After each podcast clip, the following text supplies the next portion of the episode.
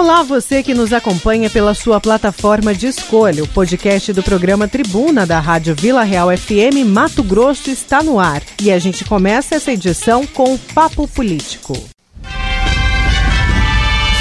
Papo Político. E o papo político de hoje é com ele, o imortal Lourenberg Alves. Tudo bem, professor? Bom dia. Bom dia, Nayara. Bom dia, Nayana. Bom dia, Juca. E bom dia, ouvintes. Tudo ótimo, viu, Nayara? É sempre bom estar entre amigos. E eu me sinto muito bem. Sempre, sempre. Podia estar melhor, né, professor? A gente vive nesse meio, meio da pandemia, mas ainda bem que a gente tem pessoas que, mesmo a gente não podendo mais abraçar, né, ter aquele carinho que é tão típico nosso do brasileiro e do Mato Grossense também, de abraçar, de apertar na mão, mas a gente sente o calor é, do carinho do seu, por exemplo, aí por telefone. Eu já sinto daqui. Mas, professor, eu queria falar aí de um assunto que eu tenho certeza que os nossos ouvintes, agora nossos telespectadores, at através do Instagram da Vila Real, arroba Vila Real FM, vão ficar bem chateados, porque deixa todo mundo indignado, viu, professor? A segunda turma do STF indefere a verba indenizatória de 25 mil a vereadores de Cuiabá. Mas o que deixa indignado é que os vereadores estão ainda pedindo essa verba, esse aumento de verba indenizatória, professor? Exatamente, Nayara. Olha, é bom a gente trazer um rápido histórico dessa briga dos vereadores cuiabanos em torno dessa verba indenizatória de 25 mil reais, que começou, amigos, que teve o aumento no, em 2013, lá em 2013, através de uma lei, o aumento da verba indenizatória para 25 mil reais. O Ministério Público Estadual entrou com pedido no Judiciário Mato Grossense e esse pedido foi acatado, foi aceito, a verba indenizatória baixou, caiu para 18 mil, os vereadores continuaram brigando, chegou ao gabinete do ministro do Supremo Tribunal Federal, Edson Fachin, que rejeitou o recurso extraordinário da Câmara para aumentar para 25 mil reais. E agora, a segunda turma do Supremo Tribunal Federal indeferiu o pedido da Câmara Cuiabana. Ou seja, eles não fazem jus aos 25 mil reais de verba indenizatória, mas apenas de 18,5. É bom lembrar, amigos, que a justificativa da presidência da Câmara Cuiabana e do conjunto de vereadores, veja a justificativa, aumentou o número de moradores em Cuiabá, portanto, aumentou a demanda de serviços. Aumentando a demanda de serviços, é direito do vereador acrescentar, aumentar a verba indenizatória. Eu quero a, a, chamar a atenção para duas observações, além desta da justificativa. A primeira, amigos, o Ministério Público recorre dizendo que é ilegal a verba indenizatória. Mas dentro do Ministério Público, amigos, tem gente que recebe verba indenizatória. O Ministério Público recorre ao Judiciário, que dentro do Judiciário tem verba indenizatória.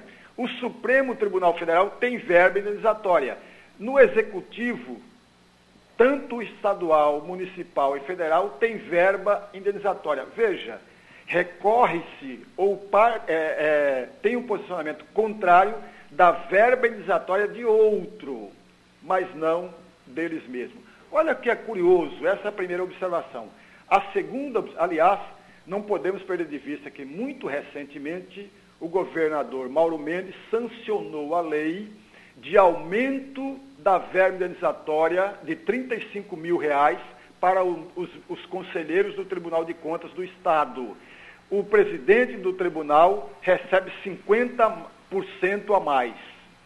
Esse, essa lei ou essa verba indenizatória do Tribunal de Contas foi questionado, inclusive, pelo Procurador-Geral da República. Então, veja, amigos, a segunda observação, essa verba indenizatória, a meu juízo, Nayara, Nayana e amigos ouvintes, ela é imoral em todos os setores da vida pública. Por que, que ela é imoral, amigos? Porque não tem prestação de contas. E ainda que tivesse a prestação de contas, ela, ela, ela, não, ela não, não é algo separado. Por exemplo, se você gastou, Nayana, se você é, é uma vereadora, se você gastou 200 reais, você entra com pedido e ressarce o seu 200 reais que você gastou. Não é, ela vem mensalmente esse valor. Portanto, não é uma verba indenizatória, é algo que soma ao seu salário de 15 mil reais. Então, o, o, vereador não recebe 15 mil reais. Ele deveria receber, de acordo com as contas do vereador, 15 mil e mais 25 mil reais, uma verba que não presta contas. É uma imoralidade em todos os setores da vida pública, Nayara.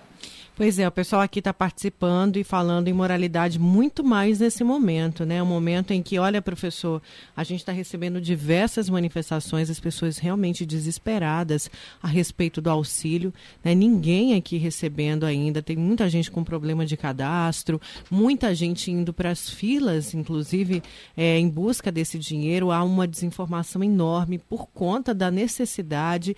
E aí, do outro lado, é, parlamentares que deveriam fazer a sua parte, poderes que deveriam fazer a sua parte, ajudar quem mais precisa nesse momento de pandemia, estão fazendo totalmente ao contrário, de deixar a gente indignados. Por que, que os vereadores não vão fiscalizar o transporte coletivo? Ou por que não vão fiscalizar é, o descaso, por exemplo, é, em vários bairros, a, fa a, falta de água, né, é, professor Lorenberg? Exatamente, Nayara. Você tocou exatamente no ponto. A cidade de Cuiabá, fora no período da pandemia, já tinha uma série de problemas, tanto na área da saúde como da segurança pública, uma série de problemas.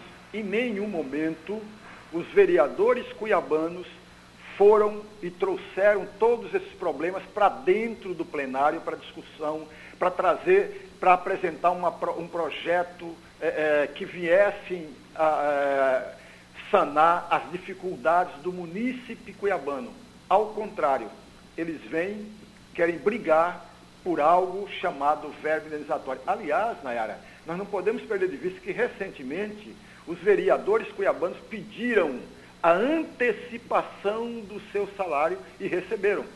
Então, olha, está remando contra o que é um bem comum, o patrimônio de todos. Ou seja, é, esqueça, amigo, do bem comum, esqueça do patrimônio de todos é o interesse individual, é o interesse particular.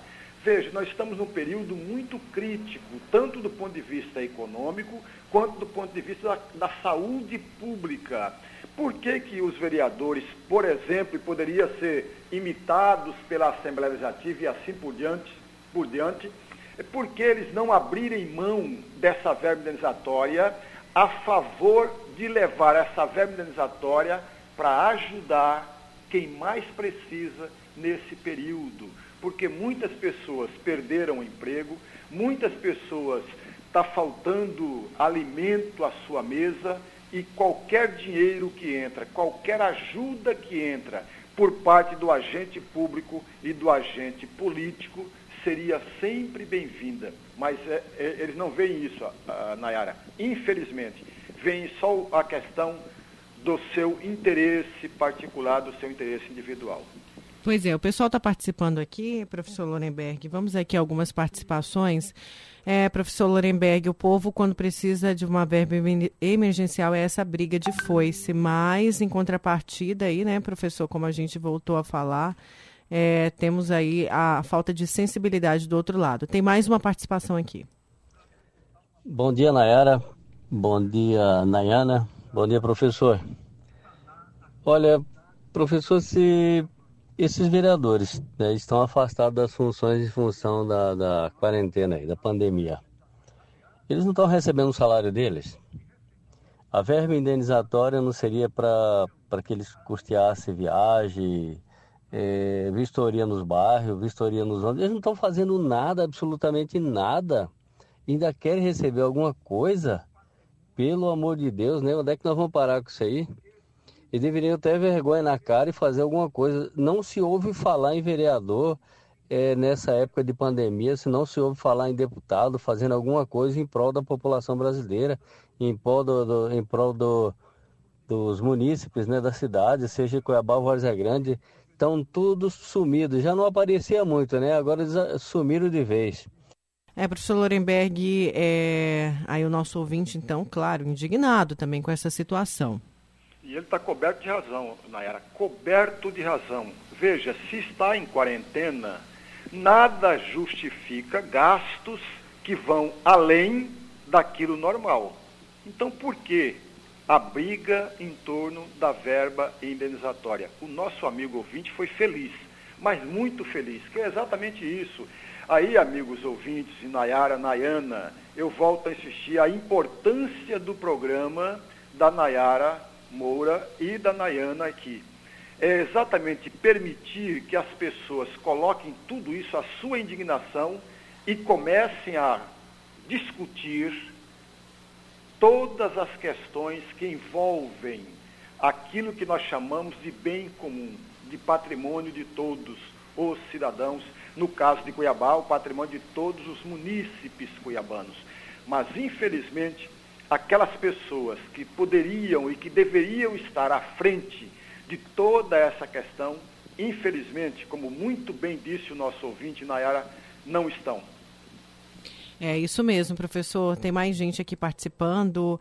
É... Lima do Jardim Mossoró. Ele gosta muito de comentar de política. O Lima é muito politizado. Vamos aqui com ele. Acho, bom, asco e indignação é o sentimento que a população cuiabana tem aos vereadores. Renovação faz uma limpa na casa dos horrores e tira essa velha, essas velhas hienas da Câmara Municipal. Lembrando que nos próximos, que nos aproximamos das eleições municipais. Muito bem lembrado, né? É hora aí de você cobrar isso do vereador que você elegeu. Exatamente, Nayara. Você disse muito bem. Aliás, o Lima sempre participou do nosso programa. Ele faz parte do grupo efetivo de ouvintes do nosso programa e ele toca exatamente no ponto. Veja, se não mudar a data por conta da pandemia, nós temos eleições sim no dia 5 de outubro desse ano. Portanto, tem o direito e o dever, o amigo eleitor de que, é, querer ou não é, renovar o contrato de trabalho de cada um dos vereadores. Renovar o contrato ou não. Esse é um direito e é um dever de cada um dos eleitores. É exatamente isso que lembrava a todos nós o Lima que acabou de falar. Certo. Tem mais gente aqui participando pelo 999872337. Bom dia, Nayara. Bom dia a todos vocês aí. Bom dia, doutor Haroldo. Nayara, que é o Juvenal do Novo Paraíso 2, eu gostaria, porque esse, esses vereadores, em vez de estão querendo esse aumento para eles, essa indenização, por que, que eles não abrem lá na, na cama, lá para eles, lá um aumento para as enfermeiras, para a teca de enfermagem, que são a linha de frente, que estão em risco de pegar a doença. Ninguém vê falar nisso neles. Eles são os coitados, é os que ganham menos salário. Por que, que eles não mexem com isso? Não tem uma pessoa para falar aí sobre eles. Um bom dia para vocês todos, viu? Aqui é o Juvenal. Juvenal, do Novo Paraíso 2. Mais uma participação.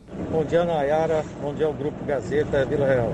Professor, se a pessoa que fiscalizava o Abílio, eles conseguiram exterminar, entendeu?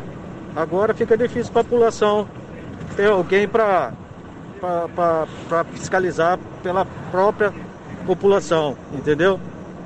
Mas vamos tocar no barco, vamos tocar no barco. O meu medo uma hora que vai implodir esse país. E não está demorando, hein, professor? Não está demorando. Professor Lorenberg. Olha, os nossos ouvintes é, são muito bons.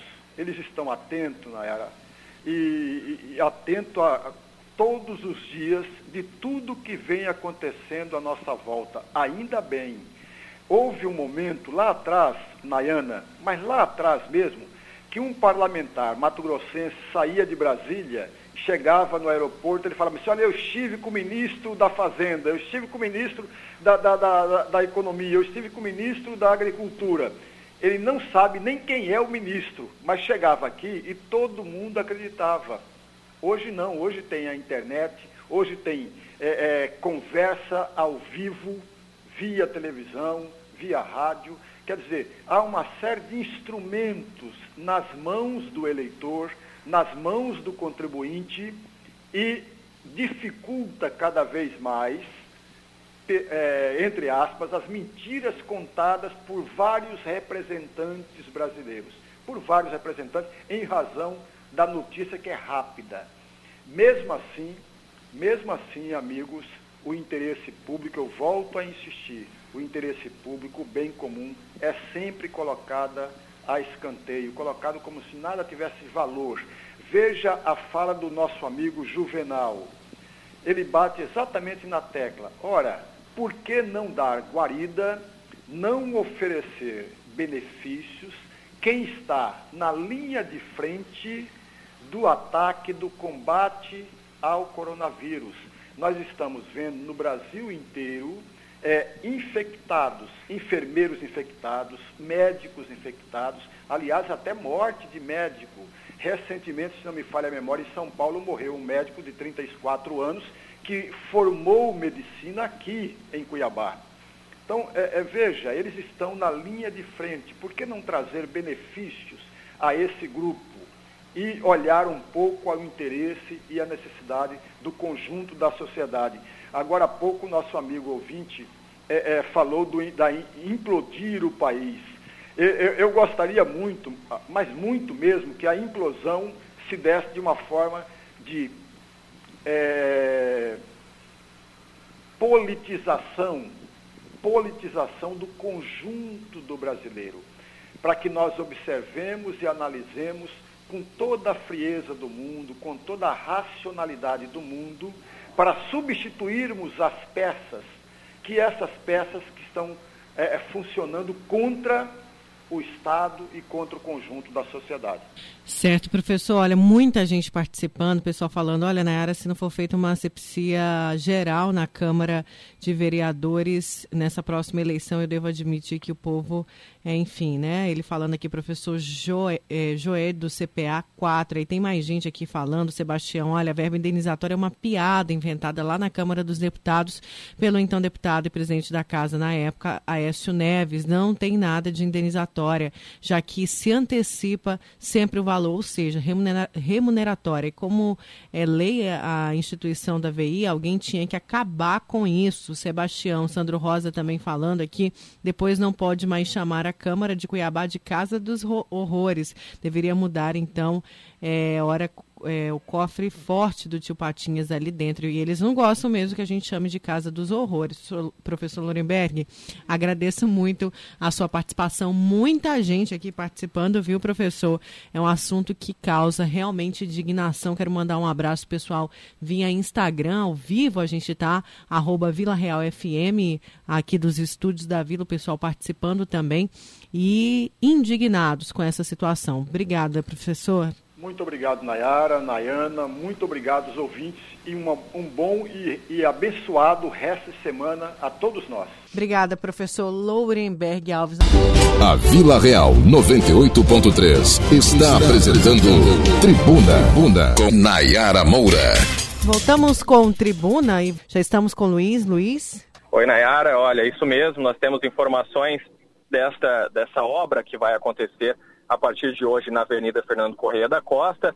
Segundo o secretário municipal de mobilidade urbana, Antenor Figueiredo, é uma obra de recapeamento que vai é, da ponte do Cochipó até a Avenida da Prainha, Tenente Coronel Duarte. A gente percorreu agora pela manhã toda a extensão deste trecho para observar se já está acontecendo alguma intervenção e o que a gente notou é que as máquinas já estão começando o trabalho nas proximidades da Prainha, na Avenida Fernando Corrêa, e esse trabalho ele já começa a ser realizado na faixa da direita da Avenida Fernando Correia da Costa. Agora, o secretário informou para a gente que eh, não será necessária a interdição total, mas o trânsito vai ficar um pouco mais lento, porque é, vai ter aí que é, interditar meia pista, a faixa da direita, e com isso a necessidade aí É, a gente já pede aos condutores paciência, velocidade reduzida a quem for passar por esta região aí do centro de Cuiabá até a região do Cochipó, a ponte do Cochipó.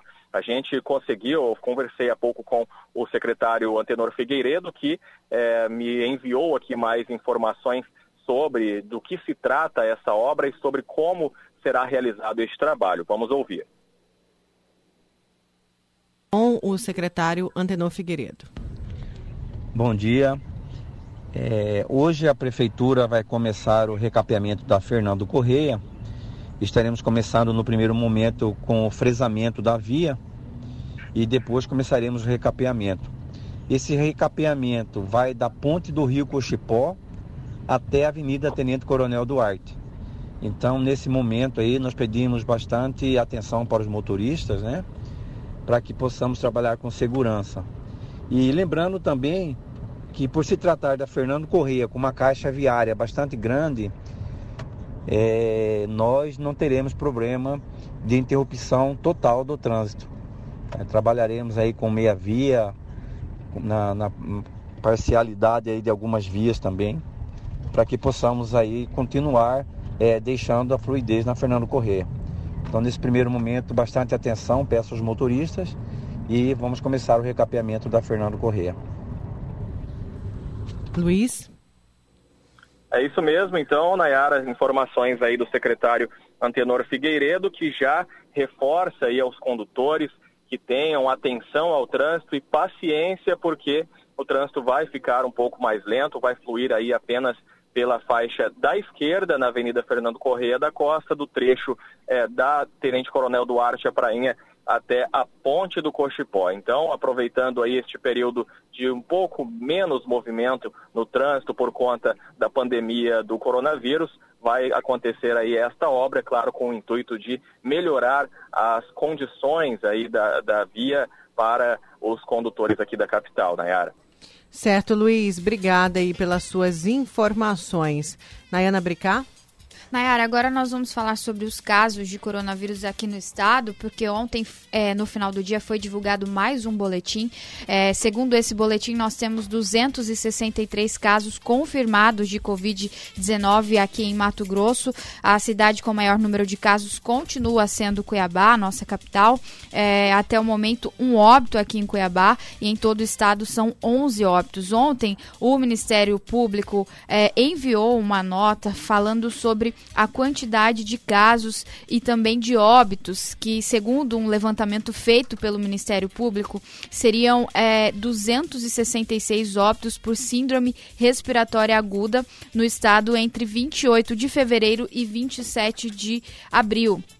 O levantamento feito pelo Ministério Público é, acredita que o número de pessoas que tenham morrido vítimas de coronavírus seja maior do que o que está sendo divulgado pelo, pela Secretaria Estadual de Saúde. Hoje aconteceu uma, uma live em que o secretário Gilberto Figueiredo comentou esse assunto. Ele disse que ainda não foi procurado pelo Ministério Público para falar sobre esses dados que foram repassados para a imprensa ontem, onde mostra que mais de 260 pessoas já teriam morrido aqui no estado com síndrome respiratória aguda grave. O que, que acontece? Quando eles soltam esse boletim, síndrome respiratória aguda grave pode ser Covid-19 pode ser uma pneumonia grave, pode ser qualquer outro tipo de doença respiratória aguda grave. E eles tratam apenas, com, como Covid-19, apenas os, os resultados que realmente dão positivo para Covid-19. O Ministério Público está apontando que seria maior a quantidade de pessoas que morreram em decorrência do Covid-19. É, seria um estudo aí do Ministério Isso. Público, né, Nayana? Mas o secretário desconhece esse estudo, Ele não é diz que desconhece esse estudo e que também não vai questionar dados que ele até então não conhece. Ele falou que sabe o nível de. não sabe o nível de qualidade em que foi feito esse levantamento e por isso ele preferiu não comentar. O Procurador-Geral de Justiça, o José Antônio Borges Pereira, ressaltou que essas informações relativas à pandemia da Covid-19 no Brasil e também aqui em Mato Grosso não estão claras, porque é, a cada dia que sai um novo boletim, é, a gente percebe o número de aumento de casos, mas tem algumas informações que realmente não não ficam claras nesse boletim. Como, por exemplo, a gente sabe que tem pessoas que estão se recuperando da doença em todo o estado. No boletim eles divulgam o número de pessoas, mas a gente não sabe se essas pessoas estão, quantas dessas pessoas estão em Cuiabá ou em qualquer outro município que nós tivemos casos de Covid-19. Em relação a esse, é, essa live que aconteceu hoje, acontece segunda, quarta e sexta. O secretário falou novamente sobre esses casos e também é, disse que hoje, no final do dia, a gente vai ter atualização sobre os casos de Covid-19 aqui em Mato Grosso. Então, nós temos até o momento 263 casos confirmados, 11 óbitos, 83 pessoas em isolamento domiciliar e 16 pessoas internadas. A notícia boa é que nós temos também aumento no número de pessoas recuperadas de Covid-19, que até o momento são 153 pessoas. Eu vou falar aqui os municípios com maior número de casos. Continuou sendo Cuiabá, Rondonópolis, Sinop e Várzea Grande. E nós temos também em diversos casos, mas um fato bom é que nós temos quase 150 municípios aqui em Mato Grosso e é uma pequena parte dos municípios aqui do nosso estado que tem casos de Covid-19 registrados. Em municípios como Alta Floresta, Campo Novo do Parecis, Canarana, por exemplo, nós temos um caso somente confirmado nesses municípios. A gente espera que com a retomada gradativa do comércio, esses casos não aumentem, Nayara. E outra informação importante também é sobre ah, os casos confirmados. A maior parte das pessoas que tiveram a da doença são do sexo feminino, 57% e 43% do sexo masculino. Nayara, agora a gente vai responder o questionamento do pessoal do Instagram em relação às mensalidades das escolas particulares, é isso? Isso mesmo, o pessoal pediu agora cedo lá no Instagram, eu acho que tem até mensagem ali chegando sobre isso, Nayana, se você conseguir ver, ou então repete que a Nayana vai entrar agora para ver essa mensagem. E olha, o pessoal está participando, pediu para a gente, porque o Tribuna é jornalismo de verdade, a gente conseguiu aí, a gente vai conversar por telefone agora com o Gelson Menegatti, que é o presidente do, sindica, é, do sindicato é, das escolas particulares aqui do estado. Tudo bem, Gelson? Bom dia, Nayara Moura.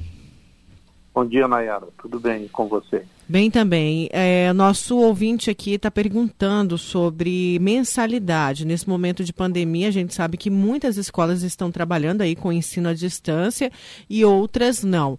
É, ficou algum acordo entre as escolas, é, presidente, do que, do que fazer nesse momento aí que muita gente ficou sem renda, muitos pais aí, ou o pai ou a mãe também sem renda, não sei se já chegaram aí, muitos pais pedindo abatimento, pedindo redução. É, se chegaram num consenso, vai ter diminuição de mensalidade?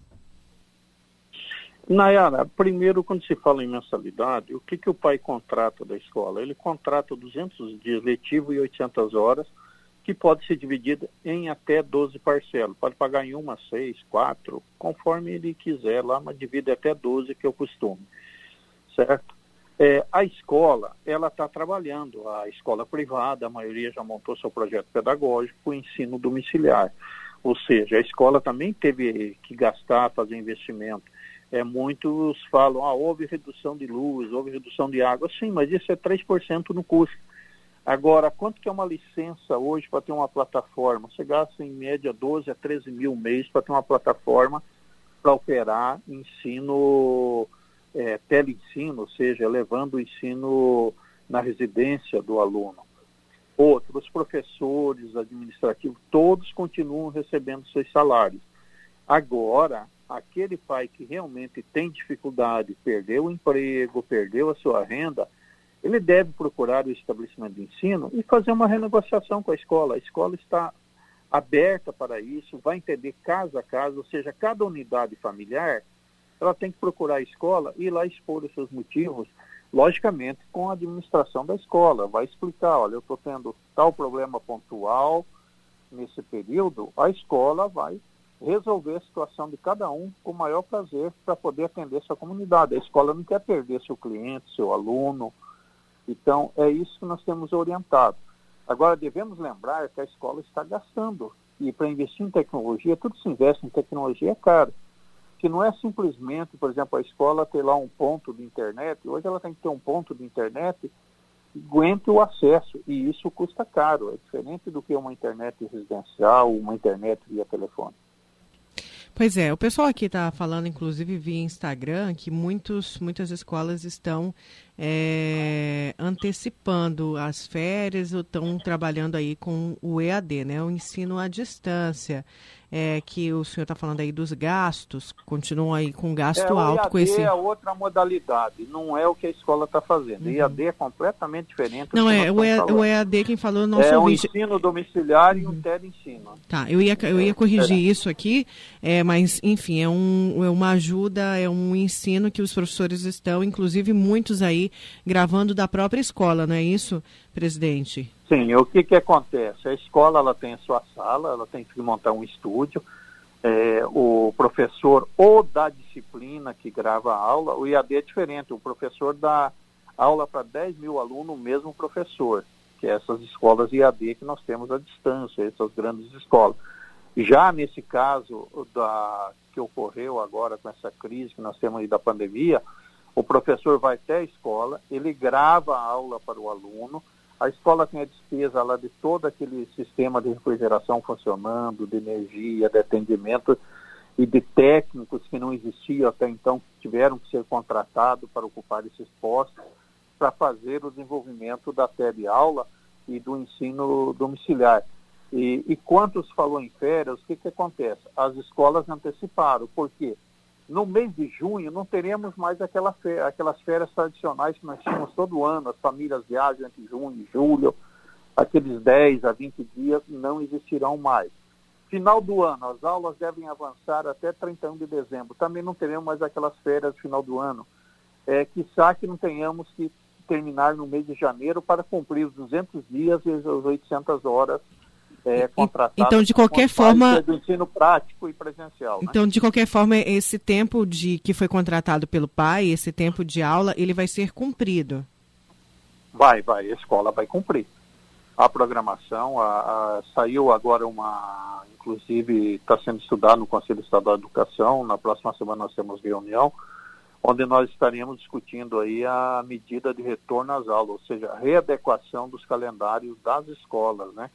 E quando se fala em readequação, você tem que readequar todo o projeto pedagógico, o calendário para avançar até o final do ano letivo, Pre... independe do ano civil. Presidente, o nosso ouvinte e também telespectador via Instagram, via internet, está falando o seguinte: o Robson, olha, a esposa dele até assinou um contrato de redução de 50% do salário. Ela é professora e está trabalhando de casa, fazendo vídeo aula.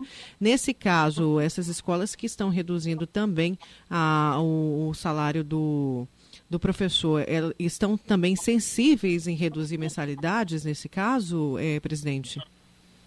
Não existe uma redução de mensalidade linear.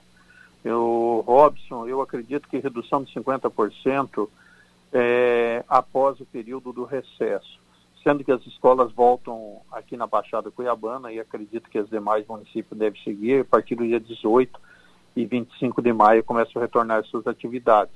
A redução não tem nada a ver com o custo lá. Porque é o seguinte, depois o professor vai ter que trabalhar, ele vai repor a aula, ele vai receber para isso. E do, muitas escolas terão uma dificuldade no retorno, eles terão que dividir as suas turmas, ou seja, vão ter que pagar horas aulas dobradas, se ele tinha um professor, terá que ter dois. Então, novos custos virão, e esses custos já estão embutidos aí no planejamento e fora a inadimplência que foi gerada e a perda de alunos que acontecerá, ou seja, a evasão escolar. Então, não se vincula uma coisa com outra. Além disso, por exemplo, a esposa do Robson, ela não, se tiver dependente, ela não paga a escola, porque a escola fornece 95% de bolsa de estudo para os filhos dos profissionais que lá trabalham também. Né, é, nesse caso, ele questiona se reduz o funcionário porque não pode reduzir a mensalidade para o pai. É mais ou menos esse o questionamento dele. Mas o senhor falou que é cada escola que a orientação é que o pai negocie com a escola. Inclusive, eu tenho a informação chegando agora em tempo real aqui para gente. O é, chefe do PROCON municipal, o Genilton Nogueira, ele fala que muitas escolas estão dando um desconto. Então, a orientação, presidente, é que o pai vá a essa escola e tente, conte aí a situação financeira dele, como a gente sabe, né? É, muita gente perdeu emprego ou teve a redução do salário e que a escola sim pode ser sensível nesse momento. Nayara, se retornar à minha fala, o que, que eu falei? Cada pai deve procurar a escola e seu caso é pontual. Cada unidade familiar vai lá discutir com a escola, vai conversar com a escola. A escola particular, em todas as crises, tivemos a crise do governo Fernando Collor, o governo Sarney, todas a escola foi sensível. Então a escola ela está preparada para receber agora caso pontual. Por exemplo, nós temos trabalhadores, vamos pôr da serviço público, ninguém teve redução de salário, ninguém ficou sem receber. É justo ele ter desconto e o outro ficou sem receber não ter? Ou é justo dar o desconto para aquele que está desempregado e aquele que está empregado quisesse aproveitar do momento? Então, por isso que cada caso é pontual. Entendo o que o Genilton falou, mas ele tem que entender que a empresa precisa sobreviver. Por coincidência, os executivos têm empregado, é, tem que se entender que a escola particular, ela emprega, é um dos maiores empregadores do estado de Mato Grosso. Por exemplo, nós vamos ter uma grande quebradeira daquelas escolas chamadas berçários, hotéisinho, e não tem condições. Essas suspenderam as atividades, porque elas não têm como trabalhar. Não existe ensino presencial, é, teleensino para berçário, por exemplo. Essas escolas fecharam. Então, nós já temos um problema social e de desemprego em massa nesse sentido. Então, são situações diferenciadas de escola a escola. É, aí eu reforço o que você acabou de falar também, Nayara o pai procura a escola, conversa com a escola e a escola resolve a situação daquela unidade familiar. Quanto a isso, não há problema nenhum. As escolas estão prontas para atender a isso. Certo. Então, obrigada por ter atendido a Vila Real, presidente. De nada. Estamos à disposição, tá, Nayara? Obrigado pela oportunidade. A gente conversou. Okay. Obrigada. A gente conversou com o Gelson Menegatti, presidente do Sindicato das Escolas Particulares, e ele falou que, olha, gente, eu estou até aqui o Genildo, eu quero Genilto, eu quero agradecer, ele é o chefe do Procon Municipal, estou aqui conversando por WhatsApp com ele rapidamente, você que está aí no Instagram está acompanhando, porque aqui a gente faz jornalismo em tempo real, é assim, você trouxe a demanda e a gente tenta resolver. E ele, é, obrigado, eu quero agradecer que ele está ouvindo e já me respondeu, e falando que muitas escolas estão dando desconto. Aí eu estou perguntando, né? E como que o pai pode pedir se a escola se recusar?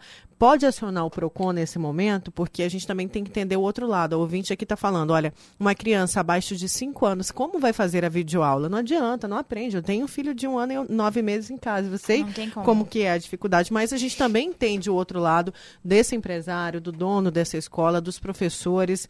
E aí ele está falando, olha, é, não, as escolas não estão se recusando, porque sabem que as aulas online não fazem parte do contrato. Então, o Genil o chefe do PROCON municipal, Genilton Nogueira, ele está aqui me falando que não há recusa por parte das escolas. Ou seja, que bom, há essa sensibilidade. Então, pai e mãe, você que está com problema financeiro por conta da pandemia, vá à escola do seu filho, conversa, é, fala, olha, por favor, a gente precisa de uma renegociação, eu não tenho condições, eu não posso ter meu nome negativado nesse momento. É um momento que eu tenho certeza que todos vão ser sensíveis. Se a escola não for sensível, manda aqui para o Tribuna que a gente vai com o PROCON conversar um pouquinho, o Genilton dando esse apoio aqui para a gente e a gente vai ver como é, podemos entrar num consenso aí para ser bom tanto para o dono dessa escola quanto para o, o pai, como disse o Genilton Nogueira. O caminho é a renegociação.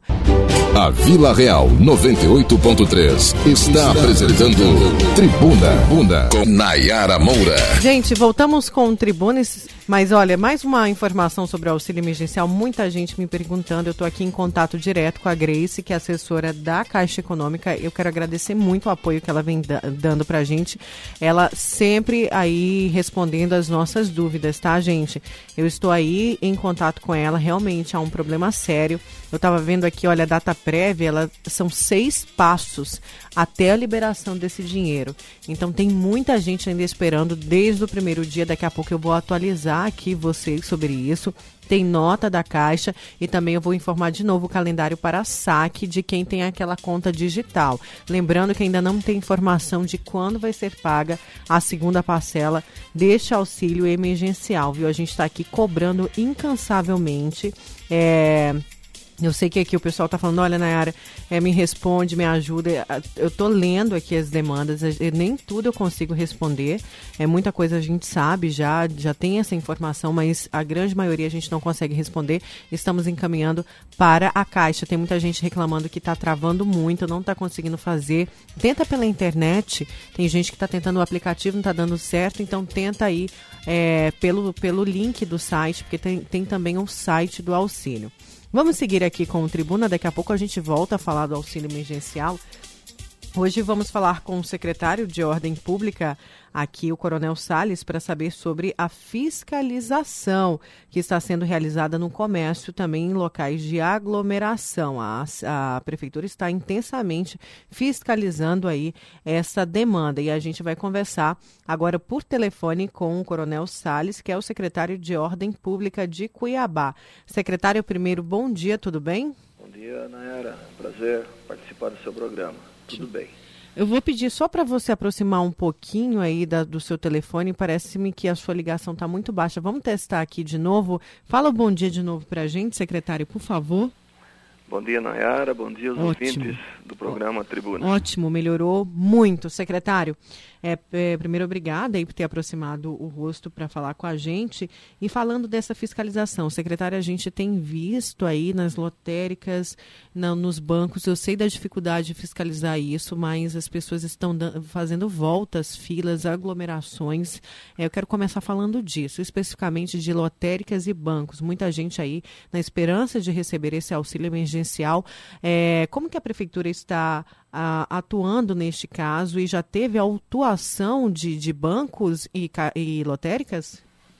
Nária, eu, eu, eu penso que o grande trufo do prefeito Emanuel Pinheiro foi criar um comitê de enfrentamento à proliferação e o avanço do novo vírus, novo coronavírus.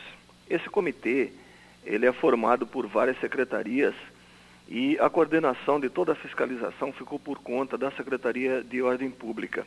Essa fiscalização é feita pela Secretaria de Ordem Pública, Secretaria de Meio Ambiente e Secretaria de Mobilidade Urbana. Nós temos equipes em todas as regiões, todos os dias, indistintamente, de domingo a domingo, de feriado, segunda-feira, enfim, né? todos os dias. Mas nós temos ainda alguns problemas, né? principalmente com relação às lotéricas e aos bancos por força de pagamento de tarifas. As pessoas têm procurado as lotéricas, o pensamento de que em lotérica se faz é, o pagamento ou resolve um pouquinho a vida mais rapidamente. E os bancos, por força dessa contribuição que o governo federal está dando emergencialmente àqueles trabalhadores é, informais. Né? Mas nós temos procurado conversar com a, as diretorias é, dos bancos, as gerências, né? as pessoas responsáveis pelas lotéricas, no sentido de que elas enxerguem que a responsabilidade da organização e do cumprimento de todo o protocolo que foi definido em decretos é responsabilidade exclusiva né, dos diretores e dos responsáveis por esses estabelecimentos. Certo. E, e as outras autuações? Olha, a gente estava falando, a gente tem recebido aqui muita gente reclamando: olha, o mercado X deixa, deixa o pessoal entrar sem máscara, ou não tem ali álcool em gel, ou álcool 70 para higienização, não tem nem água, sabão para lavar as mãos. Como que a, a prefeitura está fiscalizando? Tem autuação já, multa sobre isso, secretário? Nós fizemos até agora, desde o começo da operação, que ela já ultrapassa aí 30 dias de intensa, é, intenso exercício de fiscalização em toda a região de Cuiabá, nós já atendemos mais de 2.500 chamadas, 2.500 ocorrências, através do nosso disco denúncia e também através das chamadas no 190, porque nós temos hoje um assento lá no CIOSP. De, todas essas, de todo esse universo de mais de 2.500 é, chamadas, apenas 194 ocorrências nós tivemos a necessidade de lavrar é, altos de notificações. Mais de 90% as pessoas entenderam a gravidade e a seriedade do momento e a questão foi resolvida no local. Né? Mas 194 foram necessários fazer a, a lavratura dos de notificações e a equipe né, que verificou alguma irregularidade no cumprimento do protocolo, talvez ausência de uma linha demarcatória para o atendimento, né? talvez aquela demarcação no piso para facilitar o distanciamento entre as pessoas, ausência de materiais de higienização das mãos, né? e outros detalhes não foram observados, esses estabelecimentos foram notificados e as equipes têm retornado. Se o, o, o estabelecimento resolveu, não tem problema nenhum, está resolvida a questão. Mas, no caso de desobediência, esses estabelecimentos têm sido multados. E aí nós já acumulamos mais de 30 multas né, lavradas contra alguns estabelecimentos que insistem em não cumprir as determinações decretadas pelo prefeito Emanuel Pinheiro. Olha, tem um ouvinte aqui que não quer se identificar, é, coronel, é, com medo, claro, e ele disse o seguinte: Olha, eu quero dizer que no Pedra 90 a coisa está correndo solta. Os mercados não estão tendo cuidado de cobrar máscara dos clientes e também higienização. A situação lá me parece que está muito feia. Secretário? Então, Naira, nós, nós temos a, a, a. Eu falo a felicidade de, num determinado momento, o Estado, o próprio Estado enxerga a, a importância e a gravidade do momento que nós estamos passando e decreta o uso obrigatório de máscaras a partir do dia 5 de maio. A partir do dia 5 de maio vai ter punição para quem não usar máscaras. Mas essa determinação ela já é anterior para os donos dos, dos estabelecimentos. Então, os donos dos estabelecimentos que permitem pessoas adentrarem nos seus estabelecimentos né, comerciais sem as máscaras, eles podem e devem ser penalizados. Pedra 90 é um bairro que tem trazido algum trabalho para a nossa fiscalização. É um bairro que está na periferia é um bairro extremamente populoso, grande o Pedra 90. O Pedra 90 se divide em vários aglomerados urbanos e, infelizmente, a nossa fiscalização não tem um alcance de 100% para toda uma população de uma capital, que ultrapassa os seus 600 mil habitantes. Nós contamos exatamente com a compreensão e a construção de uma consciência, porque a nossa operação ela tem caráter estritamente preventivo, até que o dono do estabelecimento ou qualquer pessoa mostra que o diálogo não é, é remédio suficiente para resolver determinados conflitos. Certo. É, tem gente aqui perguntando sobre os ônibus, porque a situação dos ônibus está bem feia, estão saindo lotados. E aí o Heraldo Duarte pergunta: os ônibus vão ser, as empresas de ônibus vão ser notificadas, secretário? Nós temos hoje a circulação de uma frota limitada. Né? Hoje nós não temos 100% da frota em atividade. Né? É uma restrição imposta pelo prefeito. Né? Nós temos a Secretaria de Mobilidade Urbana fazendo esse ordenamento, né? com que os ônibus não sejam é, objeto de aglomeração. Que o ônibus só pode transportar pessoas devidamente sentadas né? Pessoas de pé não pode. E, mas o comércio foi aberto. O comércio foi aberto e a frota ainda é insuficiente. Mas é possível, porque o prefeito está olhando isso, a Secretaria de Mobilidade Urbana está atenta a tudo isso. É possível que proporcionalmente essa frota seja liberada para evitar exatamente o que o ouvinte está reclamando. Certo, o pessoal tá, tá também tá, tá falando aí da questão de, do comércio, né? O comércio reabriu e alguns comerciantes aí não estão atendendo. O senhor falou da multa, mas eu não me lembro. O senhor falou o valor? O pessoal está perguntando do valor dessa multa. Pode repetir para a gente, coronel? Essa multa, ela começa com 609 é, reais. O enquadramento dela é ameaça à saúde pública. É, é um artigo é, definido no Código de Vigilância Sanitária. Nós temos impetrado essa multa e mais ou menos 30 ou 30 e alguma coisa de estabelecimentos já foram objetos dessa multa. Essa multa pode evoluir. No caso de quanto mais desobediência, ela pode chegar até o fechamento do estabelecimento, coisa que nós temos evitado, né? Pessoal também falando dos mercados lá no Nova Esperança. Não sei se o senhor já tem aí é, conhecimento, mas fica a reclamação. Secretário, um outro ponto, festas, né? Muitos vizinhos reclamando das festas particulares, gente aí desrespeitando, colocando dentro de casa 10, 20 pessoas achando que estamos de férias. É, como agir nesse caso? Como que o vizinho, por exemplo, pode denunciar e saber que ele vai ter a identificação dele preservada? Qual que é a orientação da secretaria nesse sentido no momento da denúncia? Nós temos procurado atender todos os chamados que nós recebemos. Né? Infelizmente, existem ainda pessoas que não têm a devida consciência de que nós estamos vivendo um momento excepcional, um momento que nós estamos sobre restrições.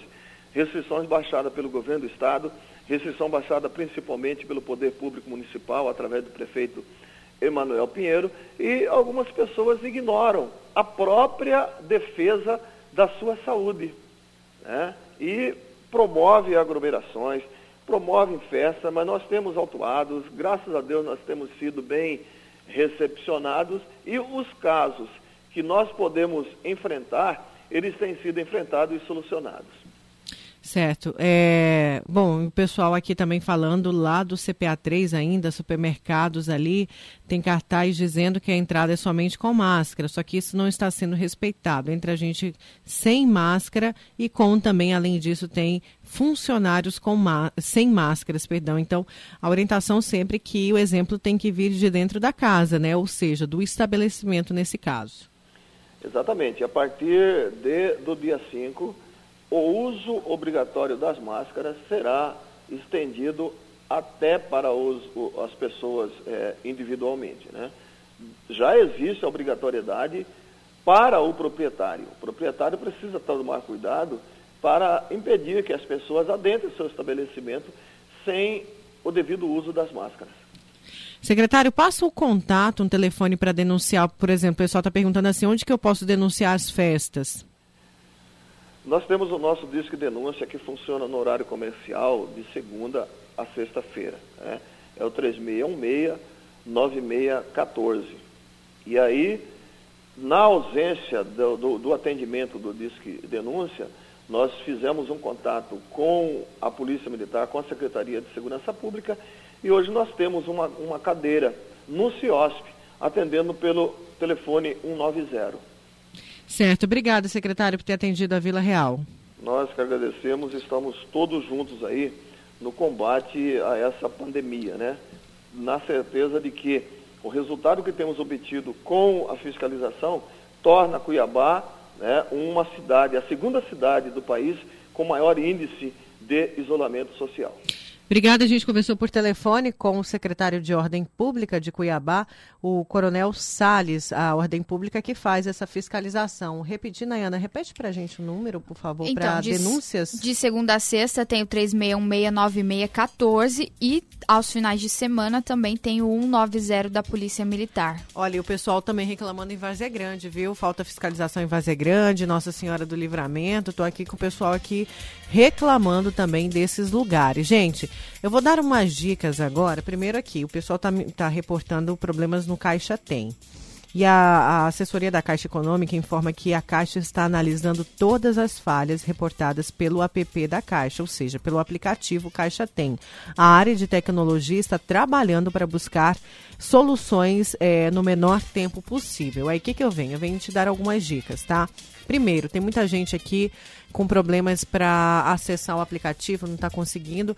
A orientação é atualize esse aplicativo. Como que você atualiza? Ah, Nayara, como que eu atualizo? Onde você baixou? Pois é, você vai lá de novo e vai estar tá, vai tá escrito atualizar. Atualiza. Se não tiver escrito é porque não precisa, você já está com a versão mais atualizada, tá? Essa é a primeira dica. Segunda dica, gente, para quem vai nas lotéricas ou caixas é, ou caixa econômica sacar o dinheiro, quem tem aquela conta digital, só lembrando que é só para quem tem a conta digital, é a época de saque, tá, gente? Só para quem tem a conta digital. Não é segunda parcela, é saque só para essas pessoas. O seguinte, ah, o código que você vai gerar só vai ser gerado no dia que for o seu mês de aniversário. Ou seja, hoje estão pagando maio e junho. E esse código, ele só dura duas horas, tá? Tem esse grande problema, ele só dura duas horas. O que, que pode acontecer? Se você gerar na sua casa e ficar mais de duas horas na fila, você corre o risco sem, de sair do banco sem o dinheiro. Então a orientação é gere lá deixe para gerar esse código lá dentro da caixa, tá? Então, se você não é desse grupo, não faz parte, não vá até o banco, evite ir, pelo menos durante essa semana, quando estão fazendo pagamento para quem tem a conta digital. As lotéricas e caixas estão extremamente lotadas. Nayara, não estou conseguindo, está muito tempo em análise. O que, que eu faço? A gente está em busca dessa informação, gente, junto à data prévia, mas não é a caixa que faz essa análise, tá? Só lembrando, o que, que pode excluir um trabalhador? Né? Ah, e outra coisa, você pode ligar no 111. Ontem uma ouvinte me ligou e falou o seguinte, Nayara, eu liguei no 111 e me falaram que eu não tenho direito ao benefício. Mas é, lá no aplicativo da Caixa tá, tá dizendo para eu esperar. Se o 111 já falou que você não tem direito, é porque você não tem. Depois eu descobri que essa pessoa tem contrato de trabalho, ou seja, a Caixa, a Caixa já, o Dataprev, fez esse cruzamento, cruzamento e percebeu que ela tem um vínculo de trabalho, ela está trabalhando e está recebendo, mesmo que o salário seja muito baixo, viu? Mas ela está recebendo, ela não entra. Atenção, motivos para essa exclusão: ter menos de 18 anos, ter emprego formal ativo, com carteira assinada ou contrato, e ter que tenha recebido a remuneração nos últimos três meses receber benefícios pagos pelo INSS, como aposentadoria, pensão ou benefício de prestação continuada, que é o chamado BPC, ser beneficiário do seguro-desemprego. Vamos dizer, o Juca está desempregado, mas ele recebe seguro-desemprego, então ele não vai receber o auxílio, tá? Só um exemplo. É, é, ser beneficiário de seguro-desemprego, seguro-defeso ou de programa de transferência de renda, com exceção do Bolsa Família, não estar em família com renda mensal por pessoa de até meio salário mínimo ou total de R$ 3.135. O que, que pode acontecer? Nayana, eu e Juca formamos uma família. Às vezes a renda passa um pouco, dá R$ 3.200, por exemplo. A gente já não se encaixa para pedir esse auxílio, entendeu, gente? Ou em 2018 ter o rendimento tributável acima de R$ 28.559 é, reais. Também tem muita gente caindo nessa. O que, que acontece? Você faz o seu imposto de renda, o valor anual dá esse, de rendimento anual. Se fosse dividir por mês, ia dar uns dois mil e alguma coisa. E aí, só que essa pessoa ficou desempregada, essa pessoa hoje não tem renda, mas infelizmente ela não entra porque em 2018, quando ela declarou o imposto no ano passado, deu um rendimento maior que 28 mil reais. Tá? Só algumas informações aqui para passar para vocês. É, é, infelizmente tem muitos problemas que tem muita gente aí que se encaixa completamente para receber esse auxílio, mas até agora não recebeu. A gente está em contato com Data Prev para ver se a gente agenda aí uma já entrevista. Já uma solicitamos, Nayana? Para o Data Prev e também para a Caixa Econômica. Então esperamos aí que algum deles nos atendam ainda essa semana. Isso, e aí a gente tem vários problemas que é, é, são difíceis de ser, muitos problemas que não tem como ser solucionado, como o do nosso amigo Júlio, que participou ontem com a gente aí, com o doutor Isandira. Ele está com o CPF vinculado a outra família que já fez, por exemplo, o cadastro. E aí, não, mas não existe isso. Como que faz? Infelizmente a gente não tem uma resposta. É, ele está falando que atualizar não adianta. Ele instalou, desinstalou e dependendo o código também pode valer por 24 horas. É, a gente tem relatos de que código estão valendo por duas ou por 24 horas. Então, é, na dúvida é melhor deixar para gerar lá na caixa, viu, Júlia? Eu vou ler aqui. Você me mandou um texto grande, eu já vou ler aqui tudo que você me mandou. É, antes do intervalo, dá tempo de ir com o Luiz Nayana rapidinho. O Luiz que acompanhou uma manifestação dos motoristas de van. Vamos então com o Luiz Vieira. Desde a paralisação das aulas nas escolas públicas e particulares, os motoristas de van escolares estão sem trabalhar estão aí reivindicando a flexibilização é, por parte do poder público, principalmente em relação à isenção de taxas aí de impostos e também o pagamento de um auxílio emergencial de um salário mínimo. Sobre este assunto eu converso com o Rodrigo Adolfo, que é representante da categoria. Rodrigo, é, na manhã desta quarta-feira foi realizada uma manifestação aqui em Cuiabá por conta aí dessa exigência, das reivindicações que a categoria cobra do poder, do poder público. Né? Explica um pouco mais para a gente sobre como é que foi é, este protesto. Bom dia. Bom dia, Luiz. É, realmente, a categoria é, ficou estacionada, né? Devido ao decreto da suspensão das aulas por conta da pandemia e devido ao, ao investimento tributário, a carga tributária maciça em cima da categoria exigida pelo, pelo município e pelo estado, pedimos agora esse auxílio de retorno a esse investimento que nós sempre fizemos, é, de forma inclusive antecipada para que possamos obter a permissão de trabalho. É, esse ano, no ano 2020, é, fomos aí forçados a, a parar o serviço no mês de março, tendo trabalhado apenas um mês. Então, durante essa mensalidade de um mês de serviço, não, nós não obtivemos ainda retorno da, dos tributos aos quais fomos exigidos a, a efetuar pagamento. Então a gente pede aí a isenção para quem não pagou esse ano e para quem já pagou a isenção para o, o, os tributos do ano que vem, é, desse ano para ano que vem.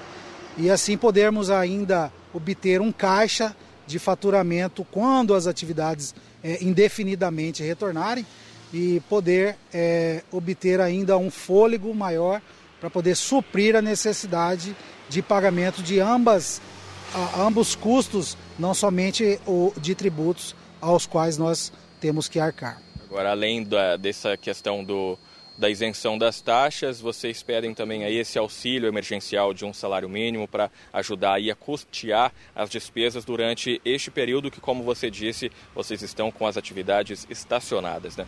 Exatamente. A grande maioria da categoria pede o direito do auxílio do governo federal, auxílio emergencial, e como nós somos contribuintes diretos da prefeitura e do estado, a gente pede um retorno da, da um retorno a essa categoria a quem no, nos, nos, exige o pagamento dos, do, dos tributos. Então, a gente pede esse auxílio de um salário mínimo por conta de, de que não é solução para ninguém, mas ameniza um pouco mais a situação de tem parceiros aí que está já é, passando uma certa necessidade. A gente, inclusive, pede aí um, a compreensão dos clientes para que negocie com os seus condutores, né, com o transportador do seu filho, ou você mesmo que é um universitário, para que possa efetuar um pagamento parcial ao menos, para você garantir a sua vaga ao retorno das atividades nesse transporte que talvez, se ocorrer uma crise ainda mais enfática no país, é, é uma categoria que poderá ser extinta e a toda a população sofrerá, sofrerá consequência da falta desse serviço aí é, no futuro que talvez possa ser possível. Rodrigo, tem reivindicações também aí em relação ao combustível e também ao direito aí às cestas básicas, né? Exatamente. A questão do combustível é, chega a ser até uma tristeza, não sei se é alegria ou tristeza quando a gente vai ao posto de combustível fazer o abastecimento do veículo. É uma alegria no sentido do preço ter abaixado consideravelmente e uma tristeza de por que não obteve esse valor antes e por que não, manter esse valor depois. Então a nossa reivindicação é para que o preço dos combustíveis permaneça nesse mesmo patamar que ele se encontra no momento e a, por um período mínimo de um ano. No questão dos sacolões, é como eu havia é, frisado a você que já tem parceiros nossos que estão já passando por certas dificuldades e nós dependemos exclusivamente desse, desse serviço para poder manter é, o sustento das nossas famílias. Então não teria como é, é, é, posicionar um veículo de transporte escolar em uma outra atividade qualquer.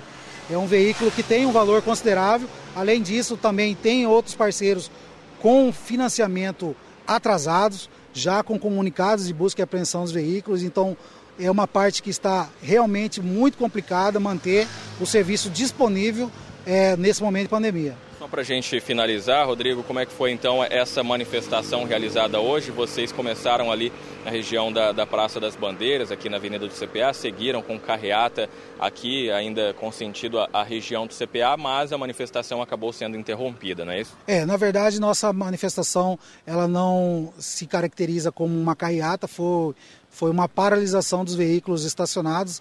Nós tivemos que alterar o local da Praça das Bandeiras para o, pra, ah, para o Parque Massairo Kamura, aqui na Moradouro, é, devido a uma, um evento de drive-thru de vacinação que estará ocorrendo ali no centro político, é, utilizando o espaço ali da Praça das Bandeiras. Então nós não, não queríamos atrapalhar e, e apesar de já tivermos aí a autorização do CEMOB, mas resolvemos é, alterar o local da nossa, da nossa manifestação, deixando livre lá para que todas as pessoas pudessem ser vacinadas com, com, mais, é, com menos aglomerações. Ok, obrigado pelas informações. Obrigada, Luiz, pelas informações. A Vila Real 98.3 está apresentando Tribuna Bunda com Nayara Moura. É, voltamos com Tribuna, certo, Nayana? Vamos para o giro de notícias nacionais. O pessoal me perguntava do FIES e a Câmara aprova suspensão de pagamento do FIES durante pandemia. Confira na reportagem. O projeto da Câmara concluiu nesta terça-feira a votação do projeto de lei que suspende os pagamentos devidos pelos estudantes do FIES durante a vigência do estado de calamidade pública. A matéria segue para o Senado.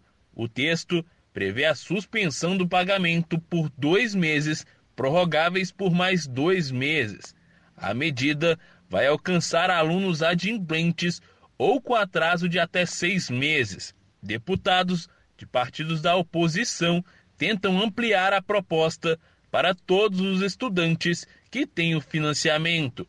O projeto de lei prevê a suspensão dos seguintes pagamentos: a amortização do saldo devedor, juros incidentes sobre o financiamento e quitação das parcelas oriundas de renegociações de contratos. O texto base da proposta foi aprovado pelos parlamentares na semana passada. Agência Rádio Web de Brasília, Daniel Sabino. Agora sim, Luiz, vamos com o. Não é o Luiz Vieira, não. O nosso amigo aqui, ouvinte, o Luiz, do Residencial Cochipó, ele nos mandou uma denúncia. Vamos aqui a esse vídeo dessa denúncia. Vamos lá, Juca. É, quem tá falando aqui é o Carlos Gabriel. Uma situação aí gravíssima aí constatei aqui na Casa Lotérica Transamazônica. Fica aqui no Antônio João, o Antônio João, chegando aqui já na Tenente Coronel Duarte, aqui na prainha. Certo? Casa Lotérica aqui aplicando um golpe em cima das pessoas que estão recebendo auxílio emergencial. É, fomos constatados, fomos constatados fazer o saque do auxílio emergencial. Eu e essa senhora que está aqui, ó. Não vou mostrar o rosto dela, tá? Tá aqui ela efetuando o saque. O caixa pede a senha da mesma. Ela fala que não, não ia dar, porque a senha é uso pessoal do cliente. E eles obrigam você a dar a senha para eles. E aí quando você dá a senha para eles, ele rasga os dados da casa lotérica e dá esse papel aqui rasgado para o cliente, informando que a pessoa não teve direito ao auxílio emergencial. Eu mesmo fui uma delas que acabei caindo no, no roubo desse cara aí. Quando eu falei para ele que eu ia chamar a polícia, o mesmo aí, ó, esse camarada aí, ó. Quando eu falei para ele que ia chamar a polícia, o mesmo é, informou que estava fechando a casa lotérica é, a casa lotérica em questão, que fica na região, região central, a Nayana está ligando já lá para a gente ter um posicionamento. Eu estou aqui em contato com a Grace da Caixa Econômica e é o seguinte, gente, não forneça código para nenhum funcionário, tá? Isso não existe. Eu estava até perguntando para o Juca, eu não tenho conta na Caixa é, e nunca saquei em lotérica, nunca fui aí na lotérica para sacar. É, e até o momento, a assessoria da Caixa nos informa que ainda não receberam uma nota dessa lotérica em questão. Mas o nosso ouvinte ele manda que a polícia chegou e ao local, mas estava fechada já. É o seguinte, como que funciona? O código ele é gerado no aplicativo e solicitado que o cliente digite na hora do saque. Ou seja, no banco vai ser lá no caixa e na, na lotérica eles vão te dar a maquininha para você digitar o código. Ou seja, funcionário nenhum tem acesso. Você não passa esse código para funcionário, viu, gente? Você tem que digitar. Pode sim acontecer golpes. A, a, assessoria da Caixa ainda me informa que vão conversar com essa lotérica e apurar o ocorrido. A gente também está tentando aí o contato dessa lotérica para saber o que que é, tá? Então não dê é, código para ninguém, gente. Você, você mesmo digita, tá? Se te pedir, estão tentando aplicar um golpe. Você fala, olha, eu sei que eu não posso te dar o código, eu tenho que digitar. Então, presta bastante atenção nisso, tá, gente? Não forneça esse código para ninguém, nem senha nem nada. Muito bem lembrado, Juca. Ninguém, nem que vê alguém, olha, deixa ajudar, deixa gerar o código aí para você que a pessoa vai usar e vai sacar, porque não tem como identificar só através desse código. O nosso ouvinte aqui tá falando que ele tem que passar o código. O que a gente explicou aqui, João, é, do Jardim Aeroporto é que o código ele tem que ser digitado tá? E não passado para ninguém, tá? Só essa é a explicação. Você não passa esse código para ninguém. Ele é digitado por você, cliente, seja na Caixa Econômica ou na lotérica. Essa informação quem nos deu foi a própria Caixa Econômica Federal, tá? O código é pessoal e ele é digitado e não repassado para nenhum funcionário. Essa que é a questão, tá bom? Que ele existe, ele existe, gente. Eu não estou dizendo que ele não existe, mas é como se fosse uma senha. É uma senha, gente. A sua senha é o código, então você não passa ele para ninguém. Nayana, temos o contato? Não, Nayara, a gente te, tá eu fechada? tentei todas as, todos os, os telefones, telefones disponíveis, mas não atendem as ligações. Tá, a própria Caixa diz que também está tentando aí um posicionamento deles e até agora nada, viu, gente? Então, atenção, não caia em golpes. Mais uma vez eu lembro, gente, o código ele só dura por duas horas. Tente gerar ele lá dentro da, da, da, Caixa Econômica. E vamos ter aí dos dois lados, sensibilidade tanto dos funcionários quanto das pessoas. Tá? Os funcionários também estão ali e de mãos atadas, porque muitos problemas é, não conseguem resolver, porque cabe aí ao Data Prev e o Tribuna está em busca de informações junto ao Data Prev. A gente já mandou e-mail solicitando entrevista. É, bom, vamos, né, Nayana? Tem muita demanda, eu vou ler com calma cada uma e a gente vai tentar responder na medida do possível. Nayana, obrigada. Vamos. Obrigada a você, Nayara. Obrigada aos ouvintes também pela companhia. Uma ótima tarde de quarta-feira e amanhã, a partir das oito, cadeia neles na Vila e às nove, nós de volta aqui no Tribuna. Isso mesmo, amanhã com Alexandre Mota, cadeia neles na Vila a partir das oito e logo o Tribuna entrando aí para fazer a prestação de informação, tentando resolver o seu problema, porque aqui você tem vez e voz e aqui é jornalismo de verdade. Você viu, né? Muita coisa a gente fez tudo em cima da hora porque você pediu, tanto no Instagram, arroba Vila Real FM, quanto aqui no WhatsApp pelo 99987-2337. Obrigada, gente. Fiquem todos com Deus. Um forte abraço e até amanhã. E essa foi mais uma edição do programa Tribuna no Podcast. Apresentação e produção Nayara Moura e Nayana Bricar. Reportagens Luiz Vieira. Operador de áudio Juca Santos. Edição e montagem Odílio Martins. Diretor de jornalismo Davi César. Diretor artístico Lennon Franz. E direção geral Dorileu Leal. Obrigada pela companhia e até a próxima edição.